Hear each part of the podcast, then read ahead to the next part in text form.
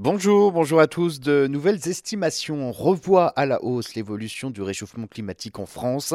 La France se réchauffe non seulement plus vite que ce que l'on croyait, mais également plus fortement que la moyenne planétaire et je vais vous expliquer aujourd'hui pourquoi. C'est une nouvelle étude parue dans le journal Earth System Dynamics et qui souligne le fait que les méthodes d'évaluation du changement climatique en France doivent être revues pour être plus proches de la réalité. Jusqu'au cinquième rapport du GIEC en 2014, le réchauffement planétaire attendu était estimé à partir de simulations uniquement.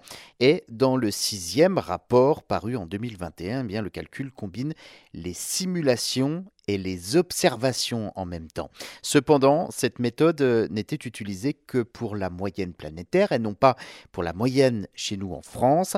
Un manque important car les observations euh, permettent de réaliser que la France se réchauffe encore plus vite que prévu, jusqu'à 50% plus rapidement que ce que l'on pensait. La hausse des températures en France est également plus élevée que la moyenne mondiale, plus 1,2 degrés dans le monde par rapport au niveau pré-industriel, alors que celle-ci atteint plus 1,7 degré en France.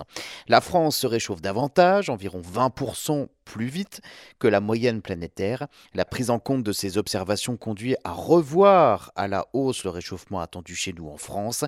À cette vitesse, d'ici 2100, la France subira une hausse de plus de 3,8 degrés comparé au niveau pré-industriel.